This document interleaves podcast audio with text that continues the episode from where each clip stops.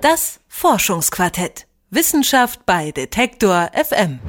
Was machen Museen eigentlich mit ihren ganzen, vielleicht etwas eingestaubten, präparierten Tieren, die ja schon jahrelang im Keller stehen?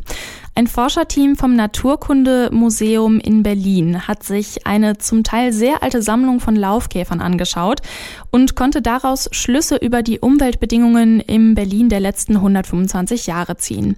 In dieser Folge des Forschungsquartetts spreche ich mit Silvia Keinert. Sie ist Biologin und Erstautorin der Studie über die Laufkäfer. Hallo, Frau Keinert. Ja, hallo. Ich freue mich, äh, bei Ihnen zu sein. Ja, danke schön. Sie erforschen die Lebensbedingungen in der Stadt, ähm, und zwar anhand von Käfern. Warum eigentlich Käfer? Könnte man da nicht irgendwie Bodenproben nehmen oder so? Mir scheint das als ein relativ unkonventioneller Ansatz. Ja, zum einen ähm, ist es natürlich ähm, schön, sich Organismen anzuschauen, die hier leben.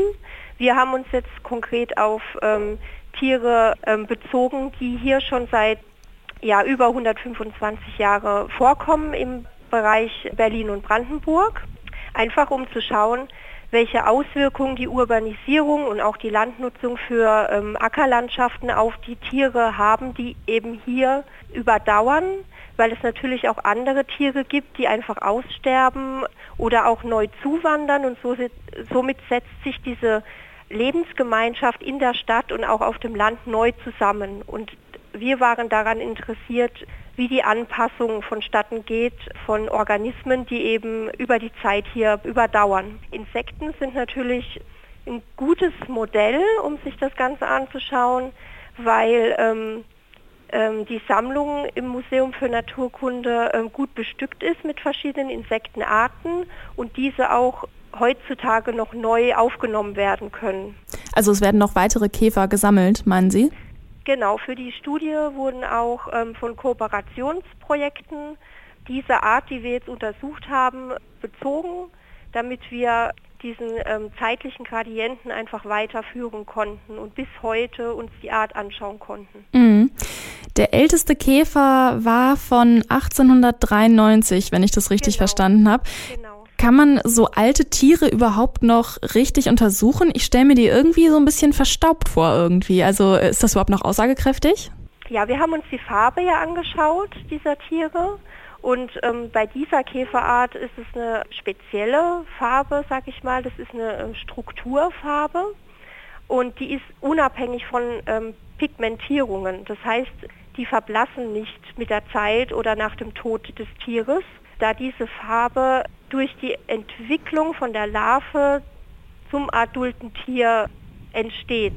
Mhm. Und dadurch ist ähm, diese Farbe, also diese metallische Farbe, ähm, durch die Struktur des äh, Chitins gegeben und ähm, man kann das dann ganz einfach noch untersuchen. Es gibt auch Exemplare, die schon sehr, sehr viel älter noch sind und auch noch diesen metallischen Glanz nachweisen, aber eben nicht von dieser Art. Mhm. Ähm, macht man das öfter, dass man als Forscher ins Museum geht und da anhand von Sammlungen untersucht, wie sich eine Art verändert hat? Ähm, das gibt es nicht ganz so oft. Diese Studien sind noch relativ rar. Mhm. Ähm, die meisten Studien beziehen sich, gerade wenn es um ähm, ja, Urbanisierung geht, auf ähm, neu eingewanderte Arten, um zu schauen, wie sich da die, die Zusammensetzung verändert, wie diese neuen Arten heimische Arten beeinflussen. Genau, deswegen gibt es noch nicht so viele Studien, aber es wird schon mittlerweile daran geforscht und es wird auch äh, mehr werden. Mhm. Ihre Studie, die hat ja sowohl was über Berlin ausgesagt in den letzten 150 Jahren, als auch über die Evolution des Käfers. Wir können ja vielleicht erstmal mit Berlin anfangen. Ähm, was hat man jetzt dadurch anhand des Käfers über Berlin rausgefunden? Man konnte feststellen, wie sich diese Art im Laufe der Zeit an die verschiedenen Umweltbedingungen in Berlin angepasst hat. Das konnte man sehr schön sehen, dass in der Zeit, in der die Industrialisierung ähm, aufgekommen ist hier in Berlin ähm, und die Fabriken gebaut wurden und damals eben noch gar keine Rücksicht auf die Umwelt genommen wurde und dadurch eben ähm, die Umwelt und auch das Umland mit Ruß verschmutzt war, konnte man sehen, dass sich die Käfer da ähm, farblich eben angepasst haben und dunkler geworden sind, beziehungsweise die braunen Exemplare eher überlebt haben als die auffälligen grünen Exemplare. Ähm, das ist ja spannend. Mir fällt gerade irgendwie ähm, so ein Beispiel ein, was ich mal früher im Biologieunterricht hatte. Und zwar war das äh, so ein Falter, wo es dann genau, irgendwann auch. Ja. Genau, der, wie heißt der nochmal? Birkenspanner. Birkenspanner, genau, der dann irgendwann äh, ganz dunkel war, weil er halt irgendwie in so einem äh, verschmutzten Gebiet dann irgendwie äh, gelebt hat quasi. Genau, das ist ähm, das Paradebeispiel schlechthin. Mhm. Der Birkenspanner in England war das. Das war auch zur Industrialisierung, als dann die Fabriken aufkamen. Ähm, dieser Birkenspanner, der lebt eben an der Birke und ähm, die Birke wurde durch den Ruß der Industrie ähm, dunkel. Die ist ja normalerweise weiß von der Rinde her, diese Flechte, die da ähm, drauf lebt. Mhm. Und ähm, durch die ähm, Luftverschmutzung wurde diese eben dunkel. Und auf dieser dunklen Rinde waren natürlich diese hellen, weiß-schwarz gesprenkelten ähm, Falter sehr auffällig für Fress, ähm, Fressfeinde.